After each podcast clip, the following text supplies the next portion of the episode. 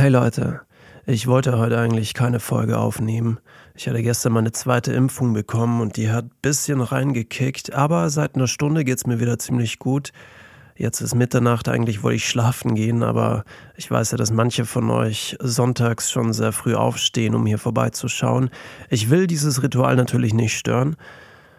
Und ich habe gerade auch irgendwie Lust, es aufzunehmen. Naja, ich hoffe, es geht euch allen gut. Ich weiß, die Scheiße ist wieder ziemlich am Dampfen, aber lasst uns jetzt nicht darüber quatschen. Ich habe euch zwei Stories rausgesucht, beziehungsweise eine Story von Julia.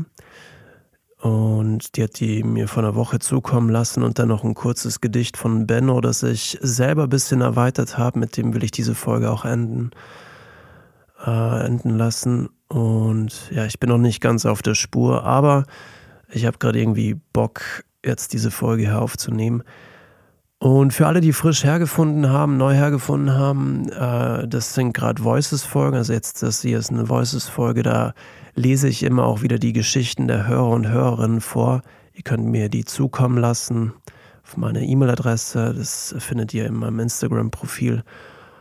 Und ja, ich werde jetzt einfach starten. Ah ja, genau, es gibt ein äh, paar neue Infos zum Buch. Das äh, geht diese Woche in den Druck. Aber ich werde euch da dann genaueres Ende Woche zukommen lassen. Auf jeden Fall schaut so aus, dass es dann Anfang September wirklich erhältlich sein wird. Und wegen der Lesetour ist es gerade ein bisschen tricky. Fucking Delta macht mir da ein bisschen einen Strich durch die Rechnung. Aber ich habe noch ein bisschen Hoffnung. Ich überlege tatsächlich, ob ich irgendwie so Outdoor-Lesungen mache. Das wäre eine Option. Aber gebt mir dann noch ein, zwei Wochen Zeit und dann sage ich euch genaueres. Ja, ich starte jetzt. Die erste Story ist von Julia. Gedanken, Tsunami und Weltschmerz. Eigentlich kenne ich sie doch alle. Die ganzen Geschichten, unsere Vergangenheit. Sie wird dir von klein auf beigebracht, erst weniger schlimm, dann über die Jahre mit dem Älterwerden erfährt man irgendwann die ganze Wahrheit. Wobei, was ist denn schon die ganze Wahrheit? Ich glaube, das erste Mal, als ich über die Vergangenheit hier in Deutschland etwas gelernt habe, war durch den Kriegsfriedhof in der Nähe von meinem Zuhause. Ein wirklich magischer Ort. Man hat den Überblick über meine malerische Heimatstadt mit Kirchturm und im Hintergrund ragen die ersten Gipfel der Alpen. Oft der beste Ort, um den Sonnenuntergang zu genießen. Es ist einer meiner Lieblingsorte in unserer verschlafenen Kleinstadt so friedlich mit den alten dicken Bäumen, die angenehm rauschen, wenn der Wind hindurchbläst. Um von der Siedlung, wo ich wohne, in die Stadtmitte zu kommen, kann man durch den Friedhof gehen. Der Weg ist jedoch so ausgelegt, dass man durch eine kleine Kapelle hindurchgehen muss, die den Mittelpunkt des Ganzen bildet. Wenn die Sonne im richtigen Winkel steht, glitzert das bunte Fensterglas in der Kapelle wie ein regenbogenfarbener Kristall. Wenn man aber an die Kapellenwand schaut, wird man wieder an die schreckliche Geschichte erinnert, die mit diesem magischen Ort zusammenhängt, die ich allzu oft vergesse. Verdrängt zu den anderen, im Augenblick unwichtigen Gedanken im Wollknäuel meines Hirns.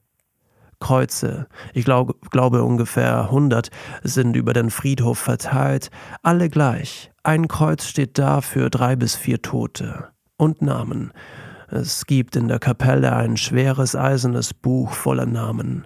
Auch die Kapellenwand ist voller Namen, Menschenleben, Seelen, Gedanken, Wollknäule, die einmal waren. Alles Individuen, nur noch Namen und an einem Ort. Namen, an die sich bald keiner mehr erinnern wird. Ab und zu steht eine einzelne Kerze an einem Grab, manchmal eine Blume, aber das passiert auch nicht allzu oft.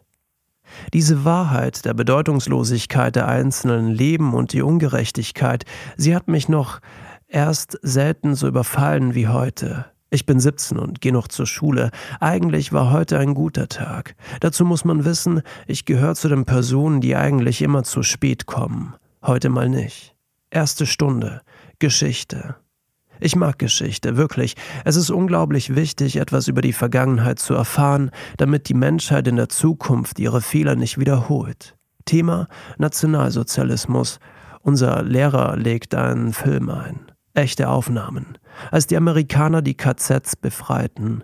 Er erzählt uns, dass sie dafür extra ein Filmteam engagiert, um alles genau mitzudokumentieren, damals 1945. Ich kannte zwar den Film genau noch nicht, aber ich konnte mir vorstellen, was kommen würde. Die Bilder hat man durch die Schullaufbahn schließlich schon mal zu Gesicht bekommen. Schwarz-Weiß-Aufnahmen, schlechte Tonqualität, abgemagerte Menschen, die in gestreiften Schlafanzügen, zahnlückig, lachen hinter Stachelzäunen. Sie wedeln ihre Mützen. Noch mehr Stacheldrähte, lebende Skelette, die in Wiegen weggetragen werden, noch mehr Skelette, leidende Skelette, tote Skelette, Menschenhaufen, wie Müll aufeinander gestapelt. In meinem Kopf echte Aufnahmen, echte Aufnahmen, es sind verdammt echte Aufnahmen. Davon noch hungrig, weil ich ohne Frühstück außer Haus bin, nach dem Film war mir schlecht. Wie können Menschen so etwas tun? Wie? Wie können Menschen so unmenschlich sein? Wie kann man diese ganzen Seelen so verletzen und auslöschen? Wie können diese ganzen Individuen, Individuen so bedeutungslos gewesen sein? Die Gedankenlawine war zu dem Zeitpunkt nicht mehr zu stoppen. Es ging weiter und weiter und weiter. Wie konnte so ein Massenmord im Jugoslawienkrieg wiederholt werden? Was ist mit dem Nahostkonflikt? Die ganzen verlorenen Seelen im Mittelmeer, die Minderheit in China, Sklaverei und die Auswirkungen davon. Was passiert mit den Gefangenen in Belarus? Warum sind so viele Menschen bei so sinnlosen Terroranschlägen draufgegangen? Wie geht's den venezianischen Kindern, mittlerweile wahrscheinlich auch schon erwachsen, die ich vor einigen Jahren kennenlernen durfte? Die ganzen Namen an dieser Wand der Kapelle. Ich weiß nicht warum genau heute. Eigentlich kenne ich diese ganze Geschichten. Naja, die Macht der bewegten Bilder. Meine Französischlehrerin ist nach der Geschichtsstunde zu mir gekommen und hat gefragt, was los ist. Mit etwas brüchiger Stimme gab ich die Erklärung ab. Ich versuchte durch ständiges Links, rechts, links, rechts wischen unter den Augen meine Schminke wieder in Ordnung zu bringen, als ich sie auf einmal mit glasigen Augen neben mir sah und sie zu mir sagte, Jetzt hast du mich angesteckt. Meine Mitschüler, die gerade reinkamen, haben ziemlich reingeschaut, können auch nicht so viele von sich behaupten, ihre Französischlehrerin zum Heulen gebracht zu haben. Ich war die nächste Stunde ziemlich nachdenklich. Ich glaube schon, dass der Film den meisten ins Blut ging, aber nicht so sehr, dass sie die nächste Stunde immer noch damit beschäftigt waren, die Gedanken Richtung Sonne und Meer zu schicken, weil sie sonst gleich mit Panda-Bärenaugen aus der Stunde gehen. Eigentlich bin ich nicht jemand, der viel heult. Vielleicht zweimal im Jahr, vielleicht dreimal, aber die Gedankenwelle hat sich irgendwie auch in die physikalische echte Welt übertragen da, aber nur als mickriges Gerinnsel. Ich kenne die ganze Geschichten, ich kenne die ganzen Geschichten, ich kenne die Bilder. Ich bin 17 Jahre auf diesem Planeten, ich bin kein Computer, aber Millionen von Menschen sind entweder genauso lang oder länger am Existieren. Die meisten müssen diese Geschichte kennen. Die meisten, die ein bisschen Menschlichkeit in sich tragen, sollten wissen, dass es schrecklich ist, wenn einem Hass, Krieg und Gewalt widerfährt. Aber trotzdem, die Existenz von Hass, Krieg, Gewalt, Rassismus, Neonazis, Homophobie etc. ist mehr als präsent. Da denkt noch einer, die Menschheit lernt aus der Vergangenheit. Heute war ein düsterer Tag für meinen Gedankenozean. Die Wolken ließen aber auch einige Sonnenstrahlen sich zeigen, die tollen Menschen, die ich meine Freunde nennen darf. Das draufgekritzelte Wort Teenage Romance an den Ordnern eines Mitschülers, eine Umarmung, die ich einkassiert habe. Ich glaube an das Gute in den Menschen, das Menschliche, obwohl es mir die Geschichte und die Medien immer wieder anders beweisen um die Welt jedoch ein wenigstens ein bisschen zu einem besseren Ort zu machen, um aus den düsteren Geschichten zu lernen, um die Zukunft in eine Utopie zu verwandeln, braucht man meiner Meinung nach ein Lächeln auf dem Gesicht. Nelson Mandela hat es äh, hatte auf seinen Google Search Bildern schließlich auch ein Lächeln auf dem Gesicht. Du überzeugst niemanden, wenn du nicht von deinen eigenen Argumenten überzeugt bist. Die Hoffnung an die Menschheit habe ich noch nicht verloren. Schließlich bin ich Philanthrop. Jedoch schwankt die Waage zwischen Misanthropie und Philanthropie an Tagen wie heute schon sehr gefährlich.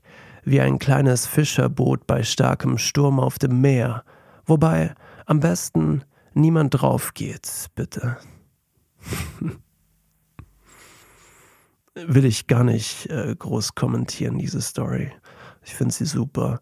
Und will eigentlich auch schon mit dem Gedicht von Benno enden, das ich ein bisschen erweitert habe, um es ein bisschen positiv oder um diesen Tag für euch ein bisschen positiver zu starten. Benno. Wenn der Atem eine Wolke wird, die Beine zittern wie das Herz, so wird die Kälte das Bewusstsein des Lebens. Denn Leben heißt atmen und zittern. Doch wenn die Liebe dich trägt, wie deine Beine dich tragen, dein Herz schlägt und es leicht fällt zu atmen, der Ballast so leicht, der Wind trägt ihn fort, ein Leben reicht, genauso wie dieses Wort. Liebe.